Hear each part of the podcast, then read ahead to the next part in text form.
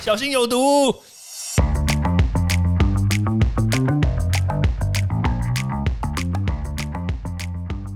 毒物去除了，人就健康了。欢迎来到昭明威的毒物教室。Hello，大家好，我是昭明威。最近因为奥运的关系呢，其实大家都很兴奋，因为台湾这次的夺牌数字呢，真的比往年都还要来得好。但我相信大家应该也不会否认我们这些选手的努力，对不对？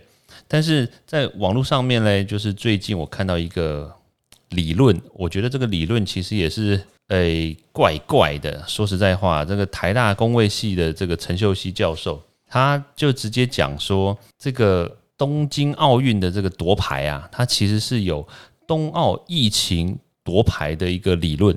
呃，我我乍看之下，其实我觉得这个好像有点道理。怎么说呢？就是他是说，因为这个疫情的关系呢，所以有很多的这些欧美国家。它的欧美国家理论上都是这个原来夺牌的大热门嘛。那这些欧美国家呢，它本来的这个国力就比较好。那因为运动又代表国力嘛，所以呢，他们国家的这个 GDP 比较高。那 GDP 比较高之后，它反映出来的这个体育能量也比较高，所以它夺牌的这个数量也比较多。但是呢，因为疫情的关系，所以它导致它的 GDP 下降。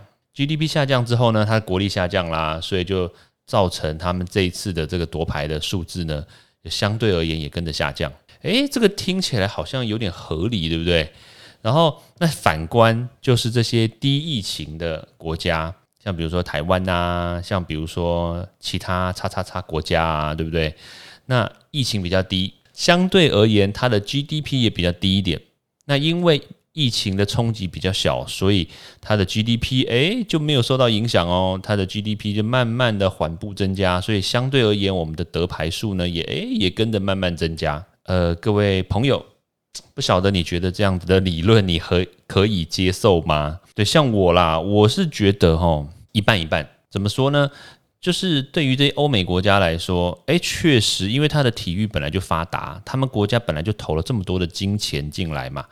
所以理论上啦，他们在这一段时间疫情进来之后，导致他们的这个大规模染疫，所以很多的选手呢，可能就因为染疫啦，所以他没有办法来比赛，或者是说他因为染疫，然后导致这个肺部有一些状况，对不对？大家都说那个肺会纤维化嘛，所以因为是纤维化的关系，或者是因为一些重症啦，或者是一些甚至一些身体上的影响。所以导致他的体能不如以往，所以他的表现就会比较差，然后拿不了金牌。诶，这个听起来我我是认同啦，就是一些生理上啦，一些这个外在疫情的表征上面，诶，我觉得蛮合理的。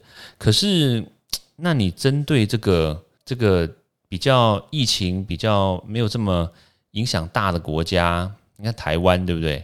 可是我说实在话哦，我除了台湾，我还想不到其他国家有谁疫情比较差哎。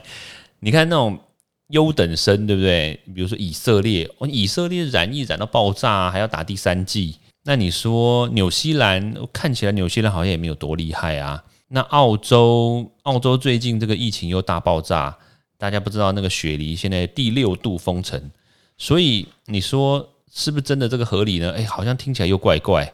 好了，那我我反观来说啦，因为这个疫情的关系，所以这冬奥就延迟了一年嘛。那你说，因为这一年，然后台湾疫情又比较低，所以选手就有更多的时间可以去训练。这个说实在也怪怪，因为你知道台湾投注在这个体育的这个政策上面呢，因为我们一直都知道体育要转型正义嘛，所以我们在投注在。这个体育上面的这个转型的这个资金也好啦，或者是这个政策也好啦，其实已经投注了十几二十年。你看，光这个我们的鞍马王子，对不对？他光去练这个东西呢，就二十年。那你说郭幸存拿金牌，他只有这因为这一年的关系，所以他就可以破纪录吗？那不可能嘛！对啊，所以这个虽然我可以认同一半的概念，是说很多这些。厉害的选手，他因为疫情的关系，因为他自己身体状况的关系，他确诊了，他就没办法来参加。哇，超棒，对手变少。